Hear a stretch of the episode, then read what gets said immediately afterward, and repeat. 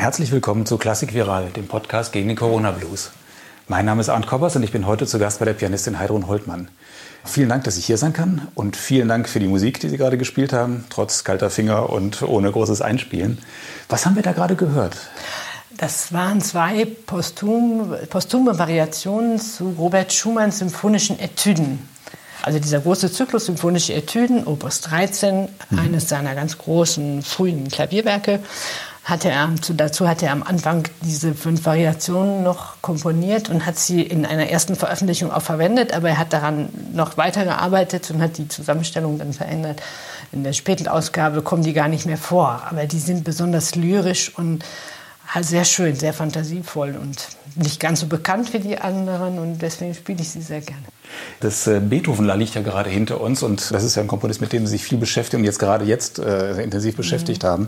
Sie hatten ja sich da Großes vorgenommen für das Beethoven-Jahr. Nicht? Sie hatten ja einige Zyklen geplant und auch dann halb gespielt, der 32 ja. Beethoven-Sonaten und dann kam Corona dazwischen.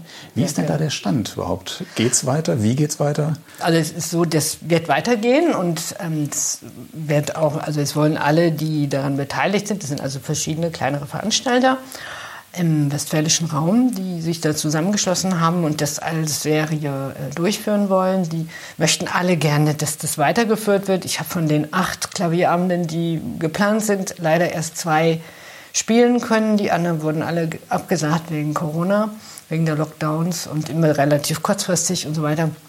Und jetzt steht die Planung der nachzuholenden Klavierabende bevor. Eines ist für Dezember vereinbart, die anderen kommen jetzt. Da muss man sehen, ab wann wir wieder auf, also Veranstaltungen machen können, ab wann wieder Konzerte stattfinden dürfen und unter welchen Bedingungen und so weiter. Dann wird man sehen, wie mhm. das weitergeht. Ja.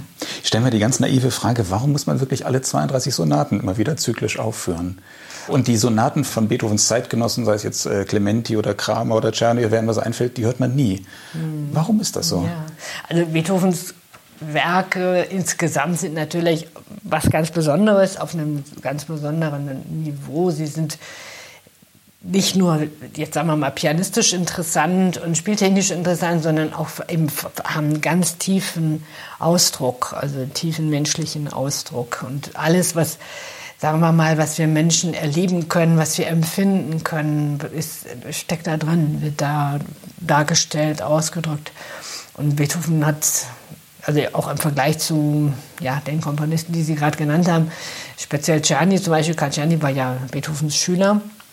Der hat halt sehr viel beigetragen zur Klaviertechnik und sehr Wertvolles auch beigetragen, aber es ist natürlich hat nicht diese tiefen, komprimierten auch Ausdruck, also das mit relativ wenig Mitteln, auch wenn es sehr voll klingt, aber ist das eben auf engem Raum ganz extreme äh, Gefühls ja, Haltungen, Gefühlsstimmungen, äh, dramatische Entwicklungen, äh, Gegensätzlichkeiten aufeinanderprallen, äh, diese riesige Spannung erzeugt wird, die entladen wird, die sich aufbaut, die wieder äh, sich entspannt. Also das ist also ein, ein, alles, was man sich vorstellen kann, was wir erleben können, ist da drin. Und mhm die Komposition dieser Klaviersonaten hat begleitete Beethoven ja durch sein ganzes Leben. Die frühen sind, gehören also auch zu seinem frühen Schaffen, als er sehr jung war.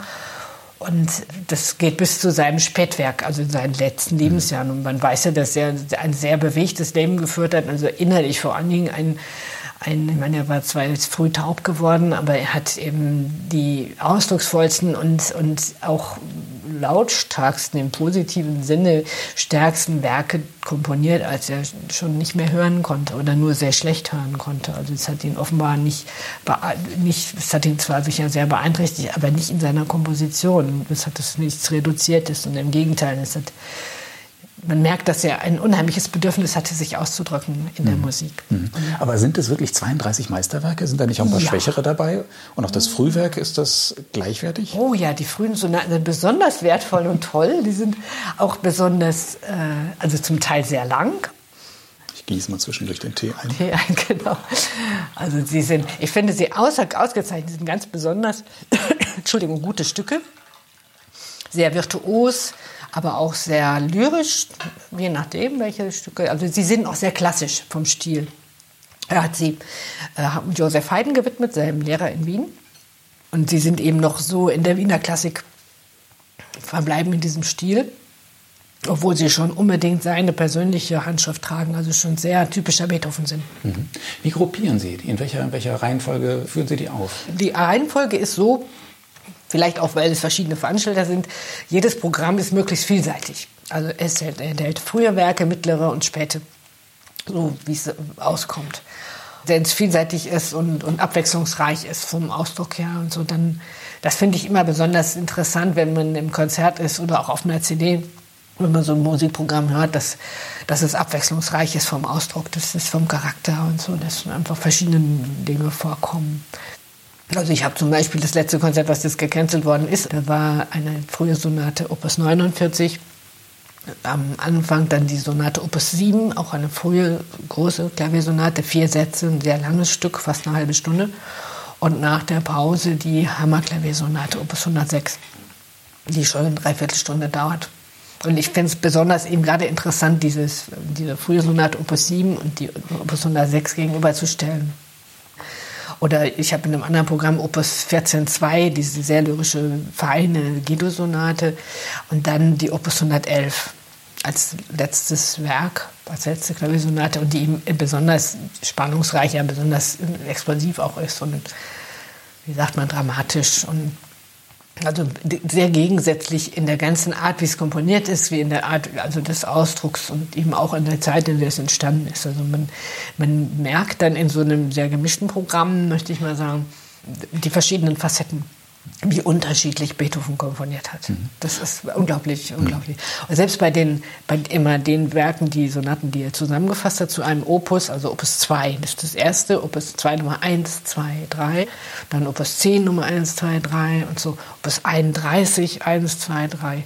Da haben sie so verschiedene Charaktere innerhalb eines Opus-Zykluses also dass er in derselben Zeit eben völlig verschiedene, also mal was sehr Feines, sehr Schönes, eine wunderbare Landschaft beschreibendes schreibt und dann anderes mal hochvirtuos und es geht los oder unheimlich witzig so dass es einen ständig so aus der Reserve lockt und natürlich einen überrascht, ja, und immer Synkopen, Sforzati auf Synkopen oder auf, auf immer gegen den Rhythmus. Und dann wird damit eine besondere Spannung erzeugt. Solche Sachen, die sind so ganz typisch für Beethoven. Auch, das gibt es auch in seinen frühen Werken, aber es gibt eben auch sehr lyrische Teile. Das ist eben seine Kunst, das, was seine Musik ausmacht, diese Vielschichtigkeit und mhm. Vielseitigkeit. Mhm. Und liegen Ihnen wirklich alle 32 gleichermaßen am Herzen? Oder ist da auch, ja. sind da zwei, drei Werke bei, wo Sie auch sagen, gut, da muss ich jetzt durch? also durch muss ich allemal, das muss man durch. Die sind natürlich zum Teil auch sehr schwer, das ist ganz klar. Aber sagen wir mal, wenn man das auf diesen Zyklus innerhalb eines Jahres auf ein ganzes Jahr verteilen kann, dann kommt man nicht so in diese Verdrückung, in dieses Problem rein, jetzt muss ich unbedingt durch dieses Stück noch und durch dieses Stück und dieses und wie, wie viel Uhr haben wir jetzt? Ne? So mhm. schaffe ich das überhaupt? Und wo man dann auch sich selber so ein bisschen einengt und so unter Druck gerät, dass man sich nicht mehr so frei fühlt. Weil ich finde es auch sehr wichtig, dass man sich immer wieder so aus einem entspannten, ganz wachen Zustand heraus mit den Werken beschäftigen kann und die auch immer wieder neu gestalten kann. Also mhm. Manche Stücke, was weiß ich, Les Adieux, Opus 81a zum Beispiel, spiele ich schon sehr, sehr lange und viele, viele Jahrzehnte und natürlich kann das sich auch abnutzen. Ne? Dass sie sagen, jetzt schlage ich die Noten auf, das kennen wir alles schon. Mhm. Das ist immer dasselbe, ich gerate immer in dasselbe Fahrwasser und dann läuft das halt ab. Aber so ist das nicht. Und das ist auch eine Kunst dieser Komposition, dieser Werke. Dass der Ausdruck so, den kann man auch mal wieder, wenn man sich als Mensch verändert hat, bestimmte andere Dinge erlebt hat, dann nimmt man das auch wieder anders wahr und mhm. anders auf und stellt, und dann erarbeite ich das auch sehr gerne nochmal neu, damit mhm. für mich selber auch noch was passiert. Das ist mir auch wichtig. Ja, aber geht das automatisch? Sind die Werke so gut, dass Sie sie dann irgendwie neu entdecken? Oder haben Sie ja. doch irgendwie gewisse Tricks oder so? Oder sagen Sie jetzt ganz bewusst, jetzt gucke ich mir wieder die Noten an? Und, oder gibt es irgendwas, wo Sie sagen, jetzt will ich ganz bewusst einen, einen neuen Blick drauf werfen? Mhm. Also es, hat, es gibt Dinge, die, wenn ich andere Musik spiele und dann nochmal darauf zurückkomme, dann äh, kann das sein, dass das den Blick sehr verändert.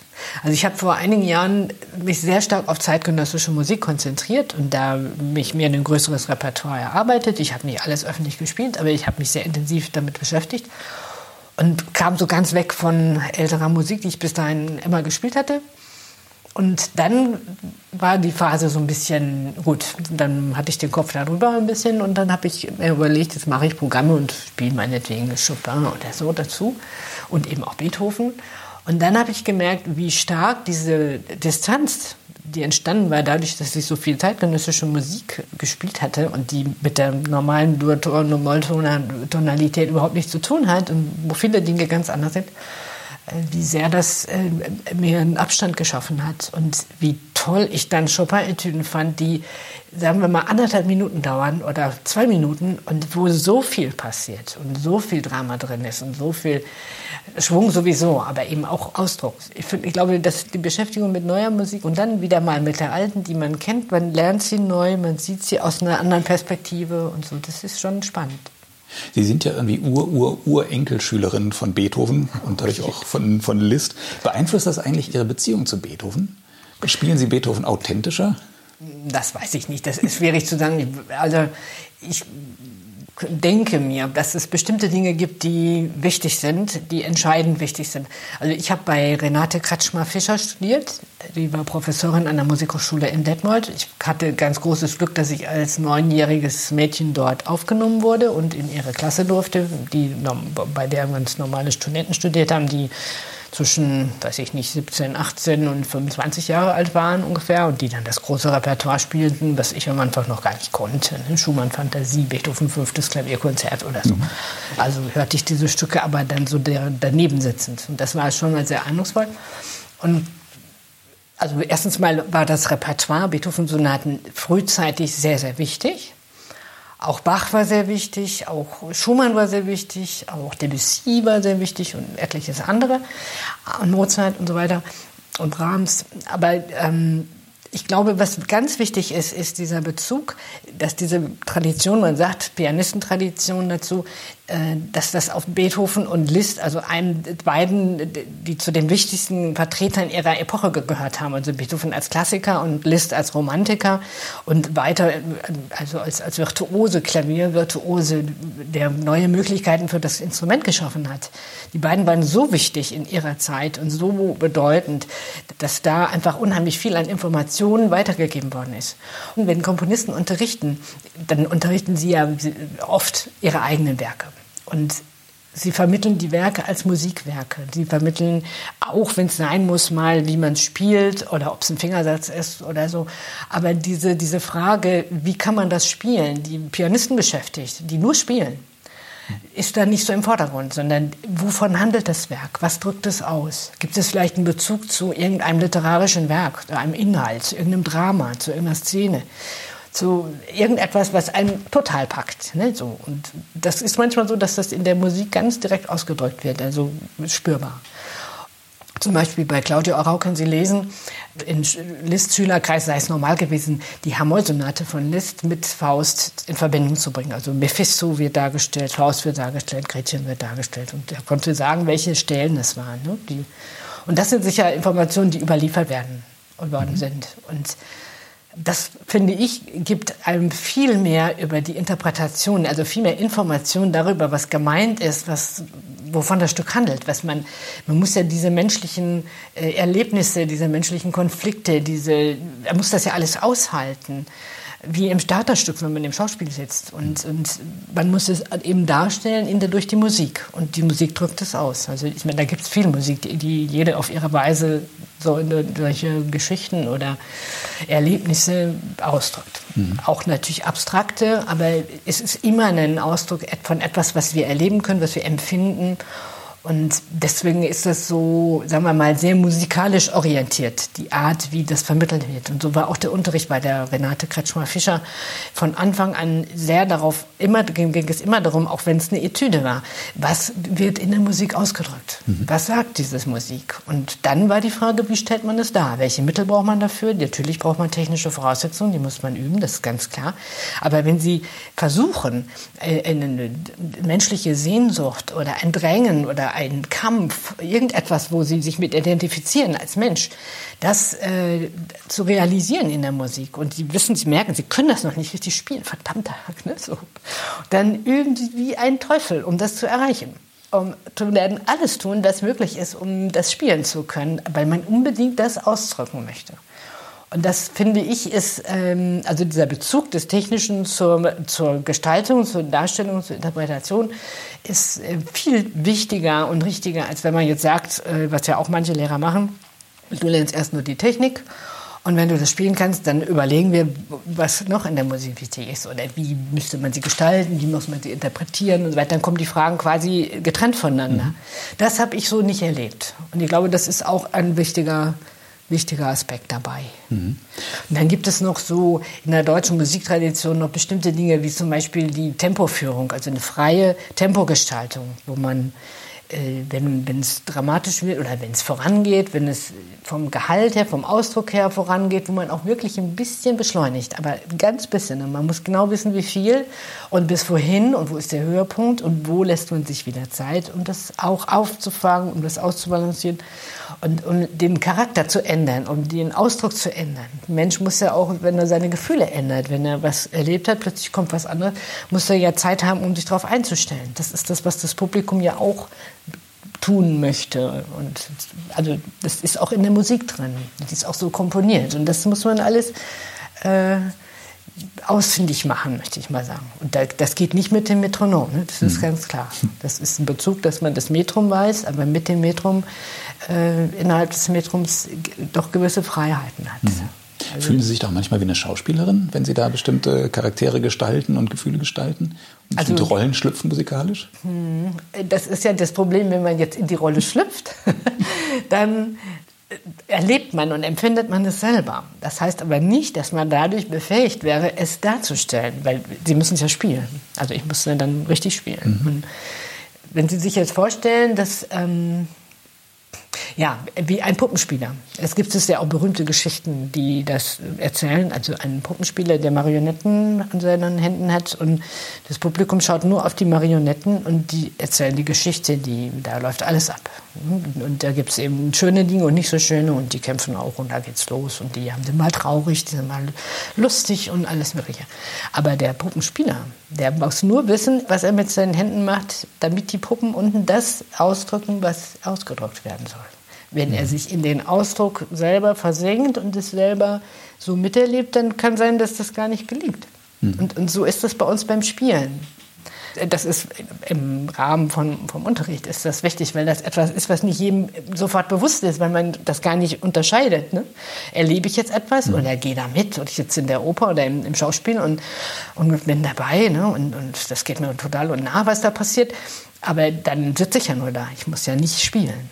Also wenn Sie einen Schauspieler fragen würden, ich fühle mich nicht wie ein Schauspieler, weil ich halt einfach keiner bin und das nicht kann. Aber ich muss diese, ähm, diesen Ausdruck darstellen durch die, durchs Klavier, durch die mhm. Musik. Das Aber passiert das, dass, äh, dass Sie da irgendwie zu sehr auch in die Musik reingeraten? Kann Ihnen das passieren? Heute nicht mehr so, weil ich das weiß und mhm. immer wieder mit Abstand rangehe. Und das ist, dieses Abstand finden hat auch einen unheimlichen Reiz, weil man dadurch nochmal etwas Neues erfährt. Es ist immer ganz toll, wenn man auch gerade Sachen lange spielt, dass man immer noch etwas Neues erfahren kann. Auch die Verhältnismäßigkeiten. Man hat Abstand zu dem, zu dem Metrum, zu dem, was man damit macht. Man kann sich mit Abstand besser hören, als wenn man sehr, sehr jung ist, ist ganz klar. Also man kann weiter lernen und dann da so ein bisschen mitspielen, meinetwegen. Und gut, dann macht man auch mal eine Aufnahme und hört sich an, was habe ich denn da gespielt und, oh je, was war das furchtbar. Oder, oder auch nicht, okay, geht's oder so. Ne? Oder ich bin froh, oder das ist besser, als ich dachte, kann auch mal passieren. Aber also dieser Abstand, dass man nicht erlebt, sondern das Erlebnis darstellt und vermittelt vermitteln. Also bei uns ja mehr durch die Musik, ne? dass die Taste an die Seite mhm. schlägt und die Seite klingt und wie dann die Töne ineinander folgen, wie die Harmonien komponiert sind, das ist ja dann alles zusammen. Mhm. Das ist auch eine Form der Darstellung, deswegen sagt man ja auch darstellende Kunst. Mhm. Mhm. Also man sagt das ja auch immer, oder man hört das von einigen Musikern, dass sie sagen, sie lesen keine Kritiken und sagen, also nach dem Konzert weiß ich genau, was ich, wie ich war, ob es gut war oder nicht gut war. Ist das tatsächlich so? Also wir haben tatsächlich auch schon dann wiederum Musiker gesagt, nee, das ist nicht so. Das, äh, man steckt da zu tief drin.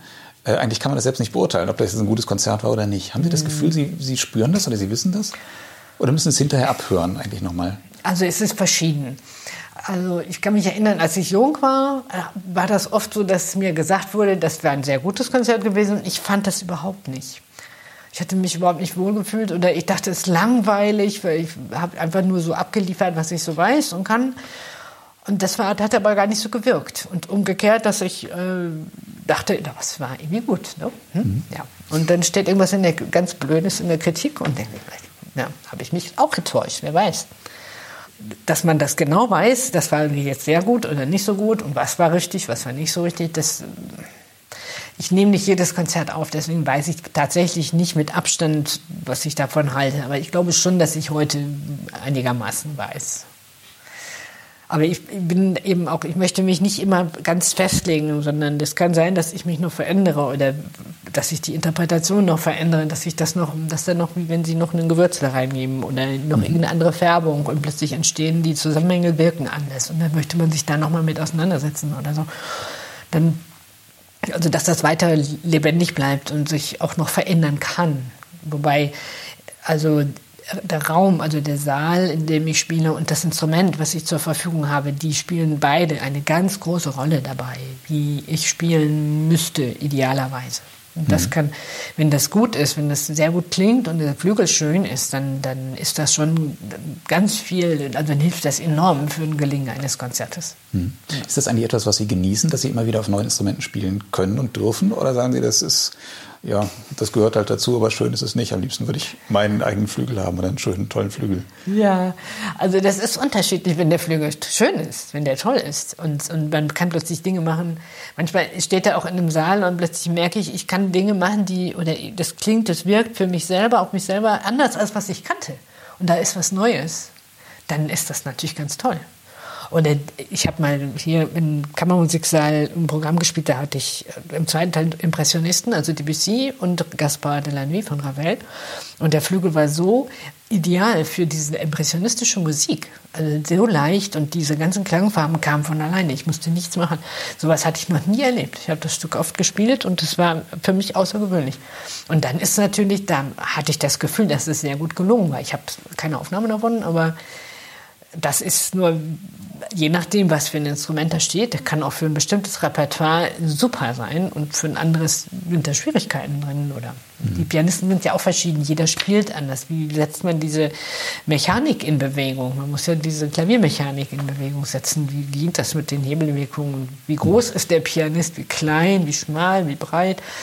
Ne, das spielt ja alles eine Rolle. Mhm. Was für einen Klang kann er produzieren? Dann lernt man seine Tricks, wie man, auch wenn man klein ist, äh, ein größeres Volumen erzeugen kann. Mhm. und so Dinge. Ja. Gibt es das denn eigentlich immer noch, dass man an, an schlechte Instrumente gerät? Ach, natürlich. Ja, schlecht, was ist schlecht? Also, wenn, sie wenn man zu Veranstaltern kommt, die jetzt in einer kleineren Stadt, die ein kleineres Budget haben und die wissen, wir hätten nötig einen neuen Flügel, aber der ist halt wahnsinnig teuer, der kostet 120.000, 150.000 Euro und die sind einfach nicht da. Jetzt geht das los, was machen wir jetzt? Und solange wir keinen neuen haben, manche leihen sich dann Instrumente, manche können nicht mal das oder man tut sich irgendwie, also man fährt hin als Pianist und orientiert sich an der Akustik, spielt das Instrument und überlegt sich, wie mache ich das, dass ich aus dem Instrument das heraushole, dass das erklingt, was ich mir vorstelle. Das ist ja das, was man möchte. Sonst bin ich wirklich, wenn das gar nicht gelingt, dann bin ich sehr, sehr unzufrieden. Es ist auch ein gewisses Training, sagen wir mal. Wenn, als ich jung war zum Beispiel, hatte ich öfter in irgendwelchen Sälen gespielt. Ja, eine, da war der Flügel zu klein und man musste unheimlich viel geben, um dass das bis hinten hin trägt. Ne? Dass es dann überhaupt klang, auch in der letzten Reihe. Oder man, das Gegenteil, es knallt viel zu viel Klang und man muss unheimlich auf, Hut, auf der Hut sein, dass das nicht alles verwischt und so. Also dann muss man sich immer auf alles einstellen. Das ist, muss man auch üben. Das ist natürlich eine Erfahrungssache. Aber ich meine, wenn Sie natürlich nur in den großen Sälen, in den tollen Sälen mit den ganz tollen neuen Flügeln spielen, ich meine, das ist natürlich wunderbar. Aber das habe ich auch nicht immer, ne? das mhm. ist natürlich klar. Mhm. Ja, einer Ihrer Lehrer an ist ja auch Edwin Fischer.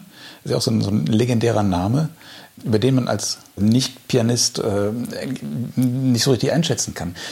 Können Sie kurz sagen, was, was, was machte den aus? Oder warum ist der so Also ich muss ganz kurz korrigieren. Ich habe nicht bei Edwin Fischer studiert. Ich bin einfach eine Generation, Generation später. Genau, ja. Also Edwin Fischer war der Lehrer von Konrad Hansen unter anderem. Also er war auch der mhm. Lehrer zum Beispiel von Alfred Brendel. Und ähm, Konrad Hansen war der Lehrer von Renate Kretschmer-Fischer. Mhm. Also Renate Kretschmer-Fischer, meine Professorin, ja. hieß auch Fischer, aber die waren nicht verwandt. Sie hat aber Edwin Fischer sehr verehrt. Mhm. Sie hat ihn oft gehört. Und sie hat es auch von ihm gesprochen.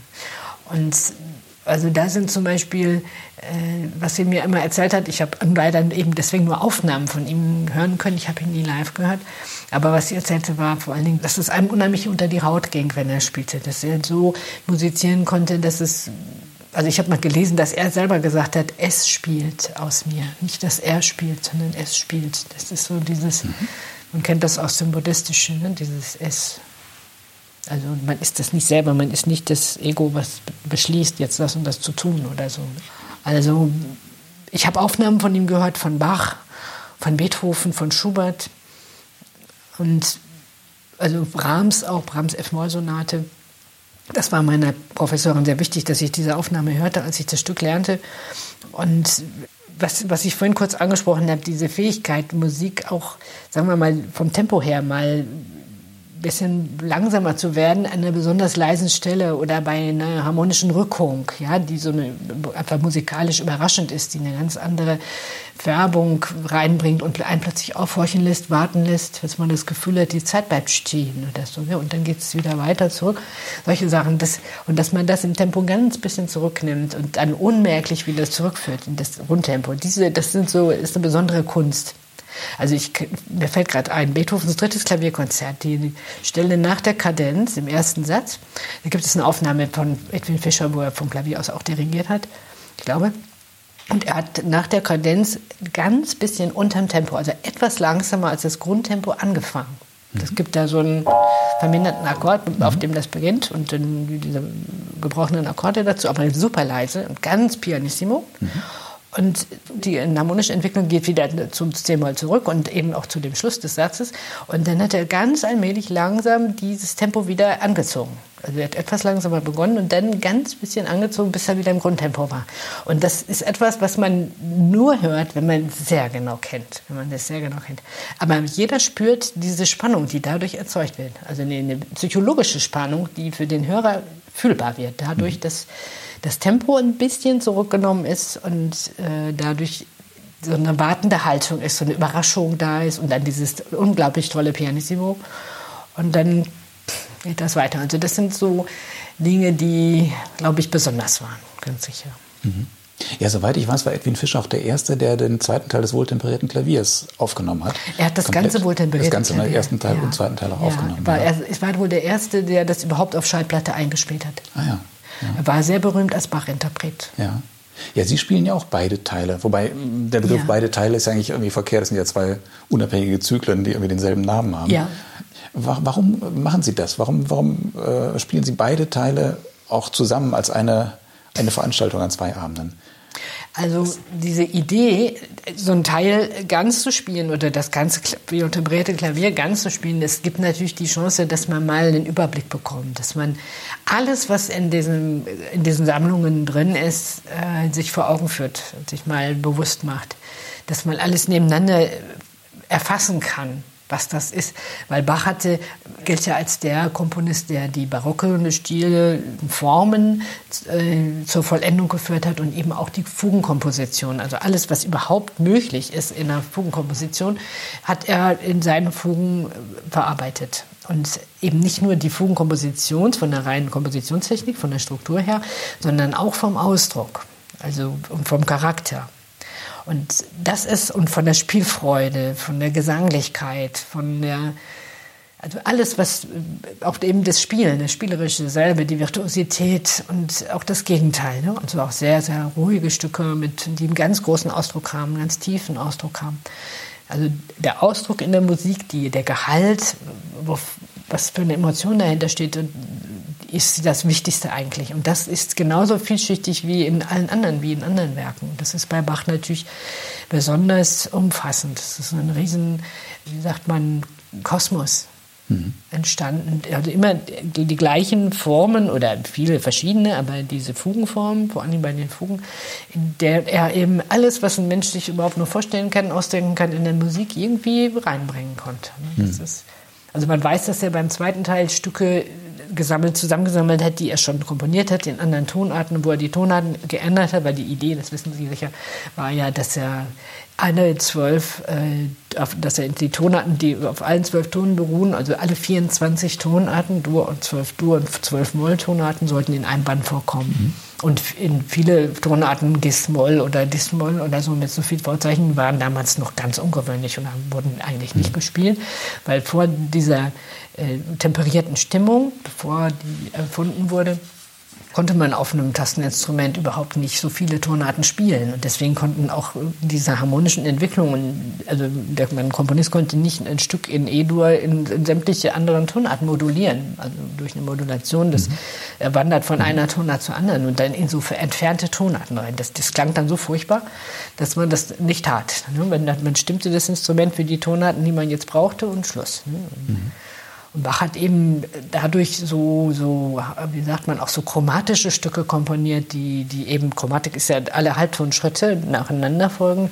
Die haben einen unheimlichen Ausdruck, auch in seinen Passionen, in den, also in den in ganz anderen Werken, an der Hamollmesse oder so, aber auch in seiner Klaviermusik das hängt alles zusammen. Durch diese temperierte Stimmung war es möglich, in all diesen Tonarten gleichzeitig zu komponieren und zu spielen. Mhm. Das wollte er demonstrieren oder also für Stücke mhm. für alle Tonarten mhm. schreiben. Aber beide Zyklen so an, zwei Abenden hintereinander dann zu spielen? Also, ja, man kann also auch jeweils eine Pause zwei machen. Stunden, das ist ja irgendwie ja. vier Stunden Musik, ne? Für ja, vier Stunden, das ist ja schon 20 Minuten ist oh ja. bei mir, ja. Das ist ja schon anspruchsvoll. Also zu hören, aber auch zu spielen, kann ich mir vorstellen. Beides. der Hörer muss sich auch auf einiges einlassen. Aber ich, ich stelle mir immer vor, denke mir, das ist das Beste, wenn der Hörer gar nicht jetzt versucht, intellektuell alles zu verstehen, was wirklich schwierig ist, sondern das, was an Musik dabei herauskommt, was an musikalischer Entwicklung, was da an Geschehen, was da passiert, dass er das mitbekommt. Mhm. Und das ist ja das Faszinierende, dass wenn Strukturen entwickelt werden, die so perfekt sind und so stimmig sind, dass man darin so viel Verschiedenes ausdrücken kann. Also vom, vom emotionalen Gehalt her, vom Charakter her, dass das dann alles passt und auch so mhm. ganz gegensätzlich in den Ausdruck eben. Für ihre letzten CD, die äh, 2020 erschienen ist im Sommer, da haben sie wiederum ganz andere Musik äh, gespielt, nämlich Ersteinspielungen, ein Klavierkonzert und, und Solowerke von äh, Zvi Avni. Mhm. Wie sind Sie denn da rangekommen oder wie hat sich diese Zusammenarbeit entwickelt? Das ist ja ein israelischer Komponist, der ursprünglich aus Deutschland kommt, ja. dann hier flüchten musste, jetzt noch lebt mit 93 ja. oder 94, ja. wie alt er jetzt ist. Ja. Und Sie haben 2010 dann das Klavierkonzert in Duisburg uraufgeführt ja. und jetzt eben auf CD eingespielt. Wie ist es denn dazu gekommen, zu dieser Zusammenarbeit? Also ich habe mich interessiert für israelische Musik und habe im Israel Music Institute, das ist ein, staatlicher, ein großer staatlicher Verlag in Israel, die haben eine Homepage und da gibt es einen Katalog und ich habe aus mir hatte mir ein Thema überlegt und habe also ganz viel Repertoire recherchiert und da habe ich eben unter israelischen Komponisten geschaut und da gab es viel von Zvi Avni an Klaviermusik und mit Titeln, manchmal man riecht das irgendwie, das interessant ist. Und dann habe ich bestellt hat mir das äh, an, durchgespielt und merkte, dass mir, dass mir das sehr gefiel. Also, mhm. dass diese Musik enthält, äh, hat einen starken klassischen Bezug, also zur mitteleuropäischen, zu unserer Musik, mhm. aber sie hat, hat, auch viele Elemente aus der israelischen Musik und manche Stücke haben auch eben Bezug entweder zur Malerei, also Afni malt auch selbst, oder auch zur Religion. Es gibt eine sehr, sehr schöne Sonate, die zweite Klaviersonate Epitaph, die ist auf, meiner, auf einer früheren CD mit israelischer Klaviermusik drauf.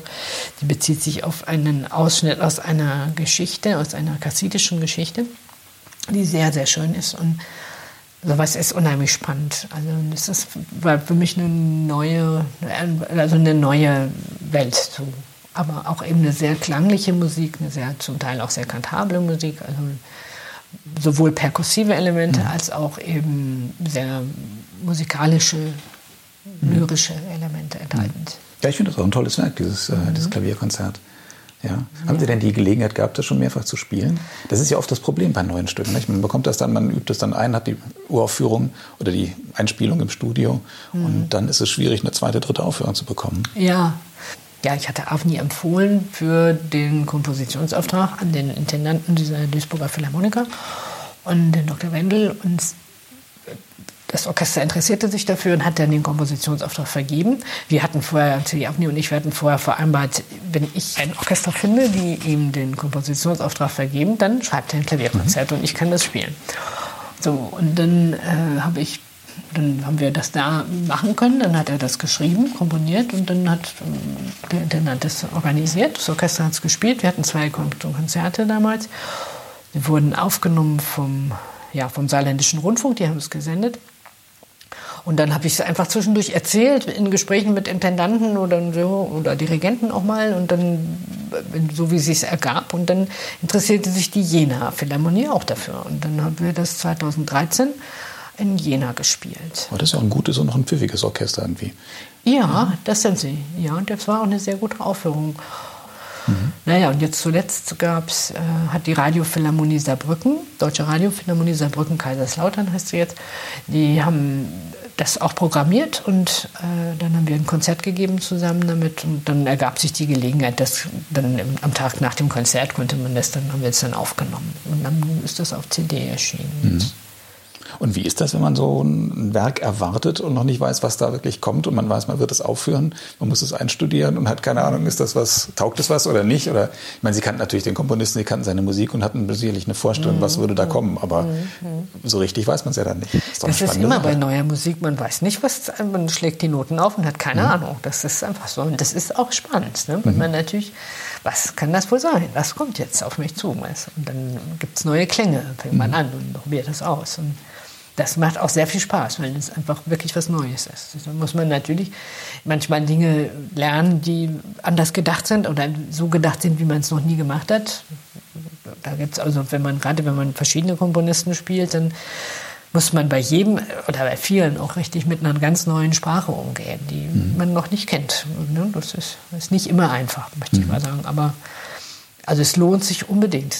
Es macht sehr viel Freude. Und es sind neue, neue, wie sagt man, neue Erfahrungen einfach. Mhm. Ja, Sie hatten das vorhin so genannt, dass Sie eine ganze Weile lang dann fast nur neue Musik gemacht haben, mhm. davon aber dann noch wieder etwas abgerückt sind. Warum war das so? Also ich hatte mir, es kam so, ich hatte mir überlegt, durch das Wiederkehren von Kriegen in der westlichen Welt, in einer Zeit, als wir gedachten, ist, stell dir vor, es gibt Krieg und keiner geht hin. Ne? So, mhm. Das werden wir nicht mehr, wird es nicht mehr sein, das ist nicht akzeptabel. Als ich das wieder umdrehte, war ich sehr, sehr getroffen. Das muss ich wirklich sagen. Ich gehöre der Generation, und ich kenne viele Altersgenossen von mir, denen es ähnlich gegangen ist. Für uns war das irgendwie einfach unvorstellbar, dass man das wieder als legitimes Mittel einer Auseinandersetzung einsetzen würde oder Macht tun würde. Und da war für mich irgendwie, ich war so, das war so demoralisierend. Ich habe mich gefragt, wofür gehe ich eigentlich auf die Bühne? Was mache ich da eigentlich? Was will ich da? Und irgendwie, man äußert sich, man sagt etwas. Und vor anderen Menschen öffentlich. Und wozu mache ich das, wenn solche Sachen passieren können und das normal ist? Also dachte ich, nee. Dann war ich irgendwie so enttäuscht und so verunsichert auch, dass ich mir wirklich lange überlegt habe, was, warum wollte ich das machen? Warum wollte ich Musik machen? Und dann dachte ich, ich meine, die Frage, ob Musik und Kunst Ausdruck ethischer Überzeugungen, ethischer Haltungen sind, das ist eine Frage, die ist nicht leicht zu beantworten. Aber ich habe mir überlegt, wenn Menschen in Gesellschaften, die von Tyrannen, von Diktatoren regiert werden, äh, die dann nicht mehr ihre Sprache sprechen dürfen oder nicht mehr ihre Religion leben dürfen oder sowas oder ihre Musik ausdrücken dürfen, ja, also unterdrückt werden, wenn die dann doch Werke komponieren, dann kämpfen sie gegen diese Unterdrückung an. Und dann ist die Musik Ausdruck eines ihres Bedürfnisses nach Freiheit und ist auch ein, ein Kanal, ein Weg, mit dem sie sich befreien können, weil durch die Musik drücken sie was aus. Hm. Und das dachte ich, Musik als Ausdruck von Freiheit, äh, Gerechtigkeit, äh, Humanität, gegen Unterdrückung und gegen Gewalt, Krieg und all diese Dinge. Das war mir dann ein ganz wichtiger Gedanke. Und dann ich, habe ich mir überlegt, wie gehe ich vor. Dann habe ich Kontakt gesucht in verschiedene äh, Länder, um einfach mal zu erfahren, was wird in Chile, was ist in Chile komponiert worden zur Zeit der Junta zum Beispiel. Und dann mhm. habe ich mir Kontakte gesucht, dann wurden mir Noten geschickt. Dann habe ich versucht, das irgendwo auffüllen zu können. Ne? So, das ist ja nicht ganz einfach. so Sachen, das ganze Programm voller Stücke, die kein Mensch kennt, das ist dann auch mhm. immer so ein bisschen.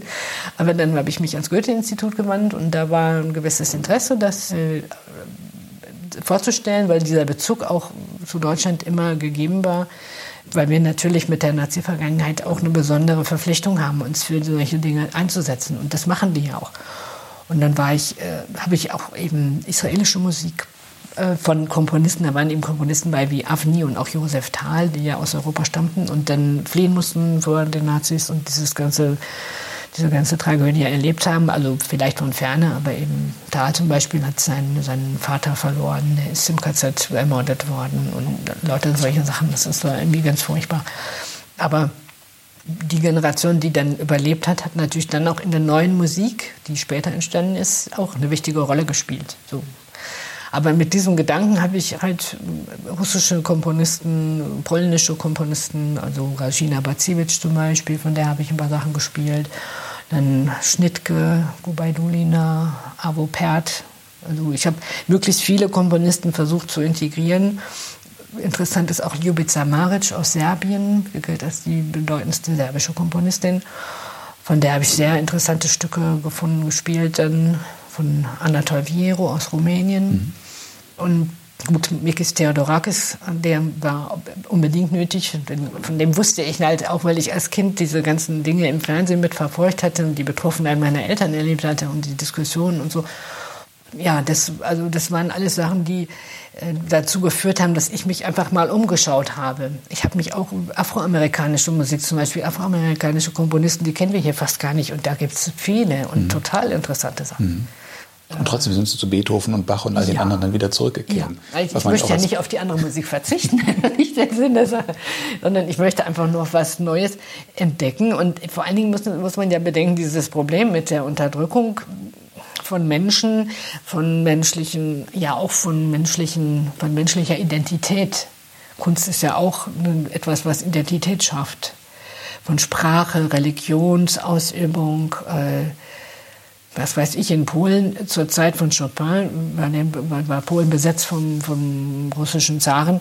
Da durften die Kinder in der Schule nicht, nicht äh, ihre Muttersprache sprechen, die durften nicht ihre Lieder singen und das alles. Was hat Chopin getan? Er, ist, er war im Exil, er hat ja erstmal eine Konzertreise angefangen und konnte dann nicht wieder zurück und hat dann im Exil in Paris äh, komponiert und Masorken komponiert, Polonesen komponiert, Lieder komponiert auf äh, Gedichte zu Gedichten polnischer Autoren, die er auch kannte, mit denen die waren in seinem Alter.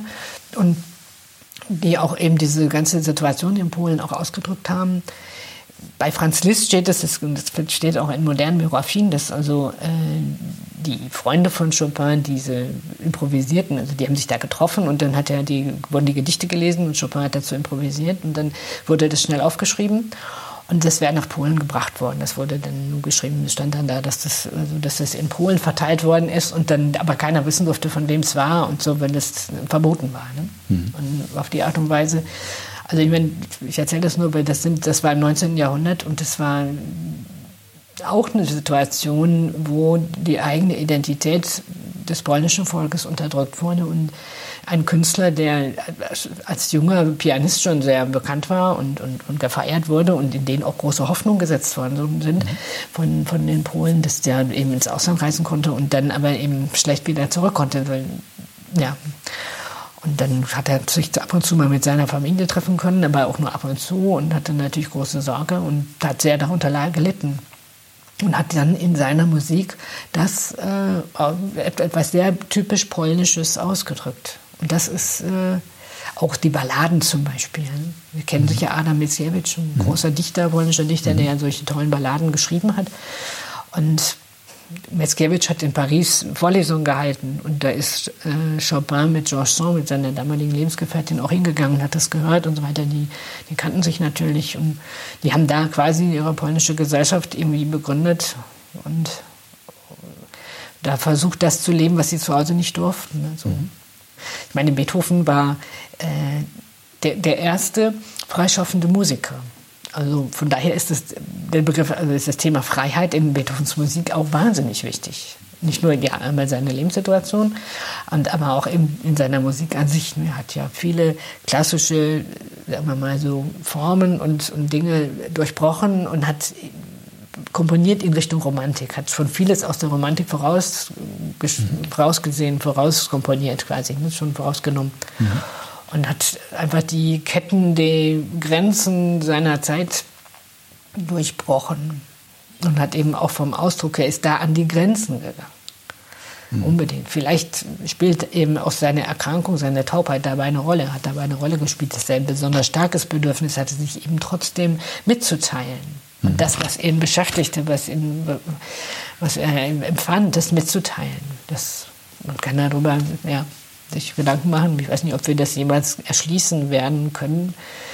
Aber dieses Problem mit der Freiheit, dass die Freiheit und dass die Menschen unterdrückt werden und sich durch ihre Kunst und durch ihre Musik befreien können, weil Musik ist ein Träger von Informationen, das ist ganz klar.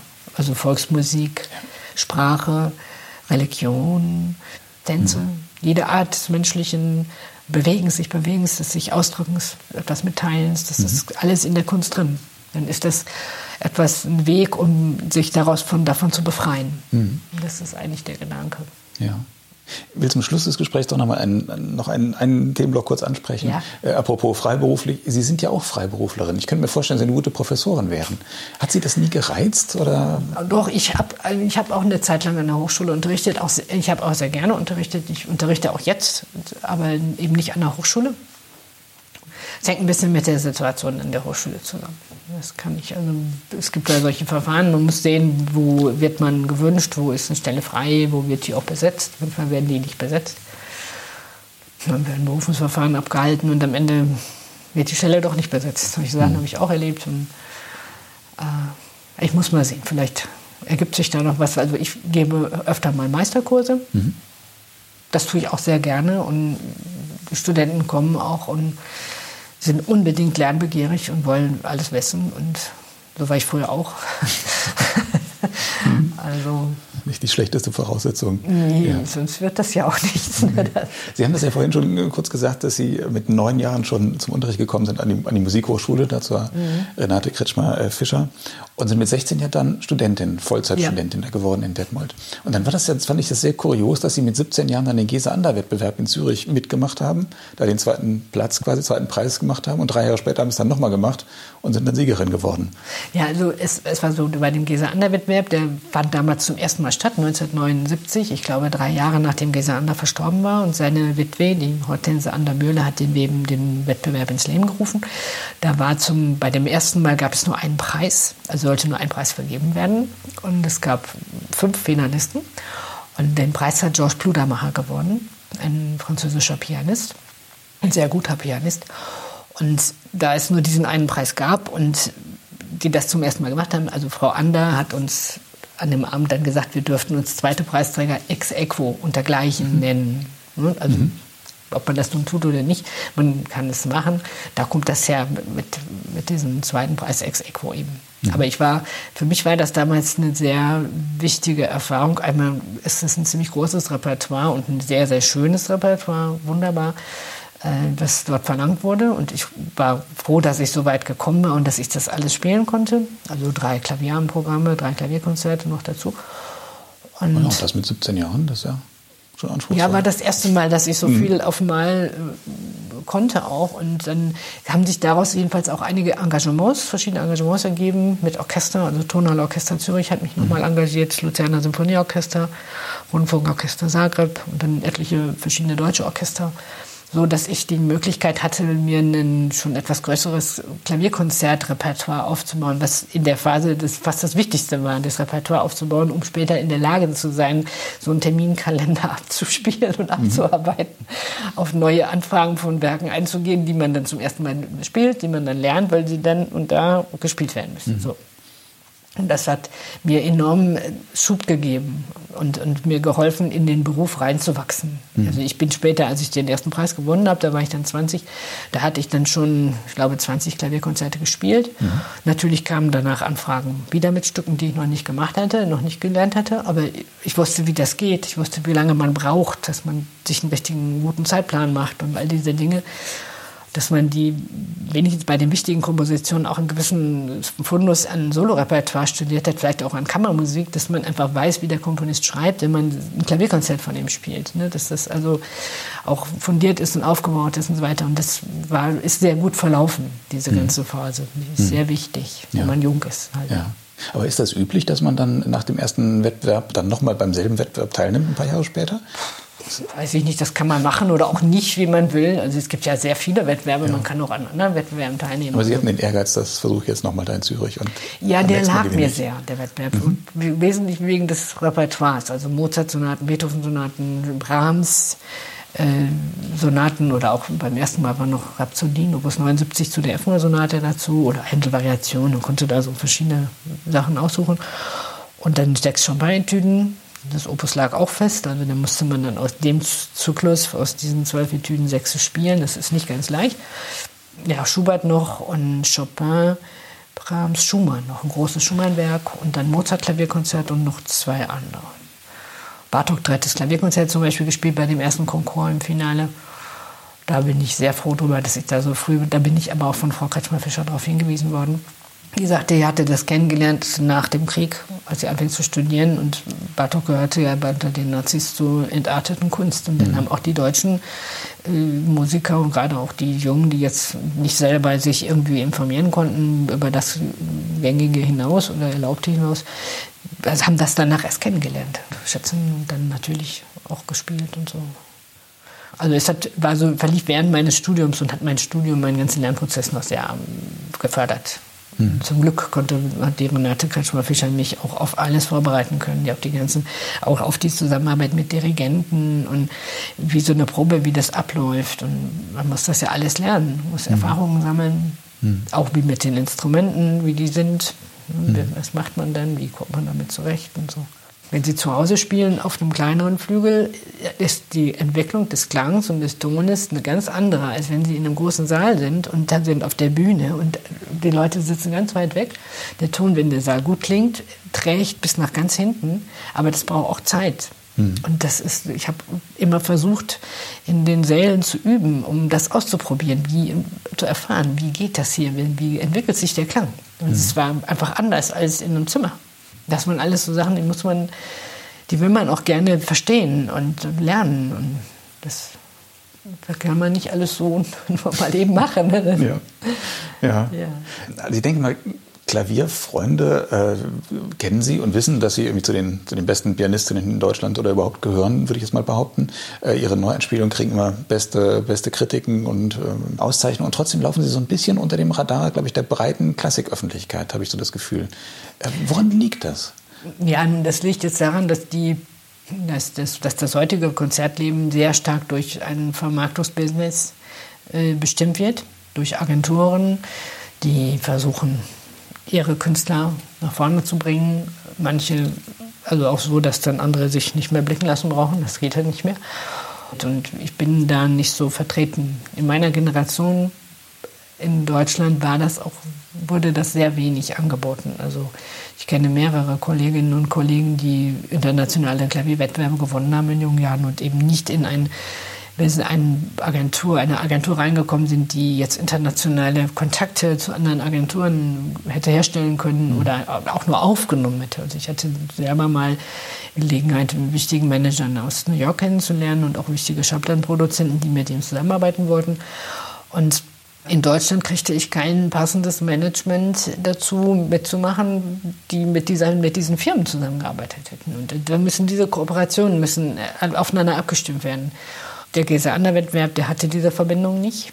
Er hatte sehr schöne Preisträgerkonzerte, in Salzburger Festspielen, Mozartkonzert, in Brescia Bergamo in diesem Klavierfestival, dann Stresa Festival, dann in Luzerner Festwochen und Debüt in London mit dem Royal Philharmonic Orchestra.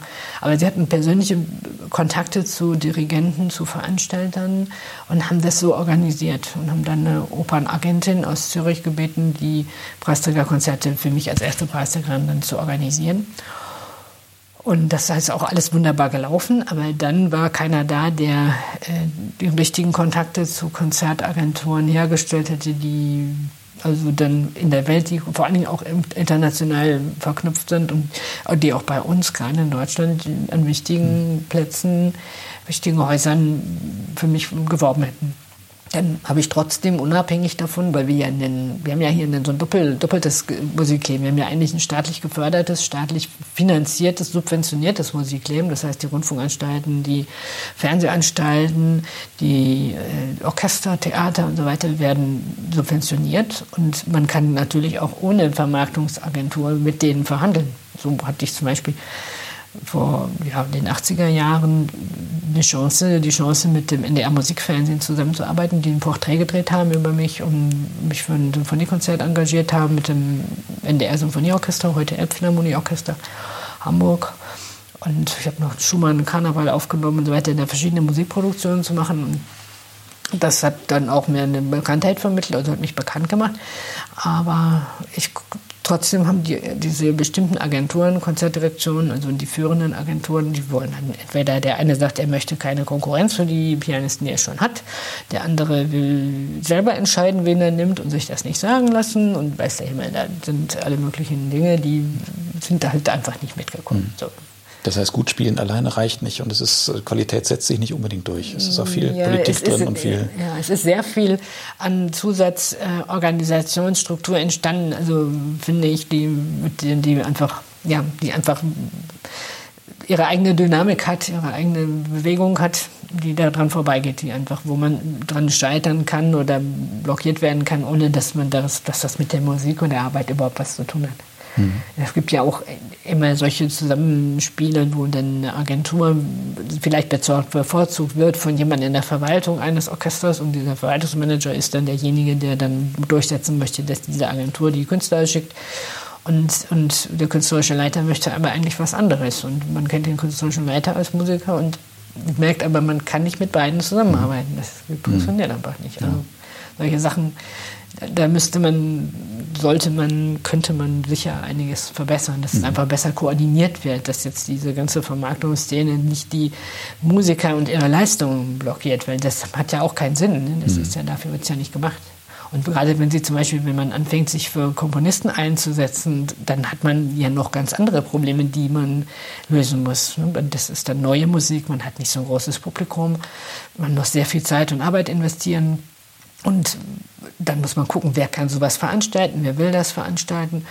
Und die Komponisten warten darauf, die sind ja darauf angewiesen, dass wir, wir Interpreten die Noten in Klang umsetzen, sonst findet das nicht statt mhm. und kein Mensch hört es. Das ja. ist ja auch nicht der Sinn. Also da wäre es wirklich sehr sinnvoll, diese, ich glaube, die Koordination äh, zu verbessern zwischen diesen organisatorischen, vor allen Dingen auch diesen eigenwirtschaftlichen organisatorischen Leuten, also Managern. Und die gibt es sowohl in den Veranstaltungshäusern als auch eben freie Manager, die eine eigene Agentur haben. Die müssen sich natürlich auch ernähren, müssen ihre Agentur finanzieren. Da stehen die auch unter Druck. Ne? Das versteht man auch. Und dieses Zusammenspiel mit den ausländischen Agenturen ist auch nicht so einfach. Es, man, man, muss halt auch, wenn günstige Situationen da sind, mitmachen und zusehen, dass man dann in die richtigen mhm.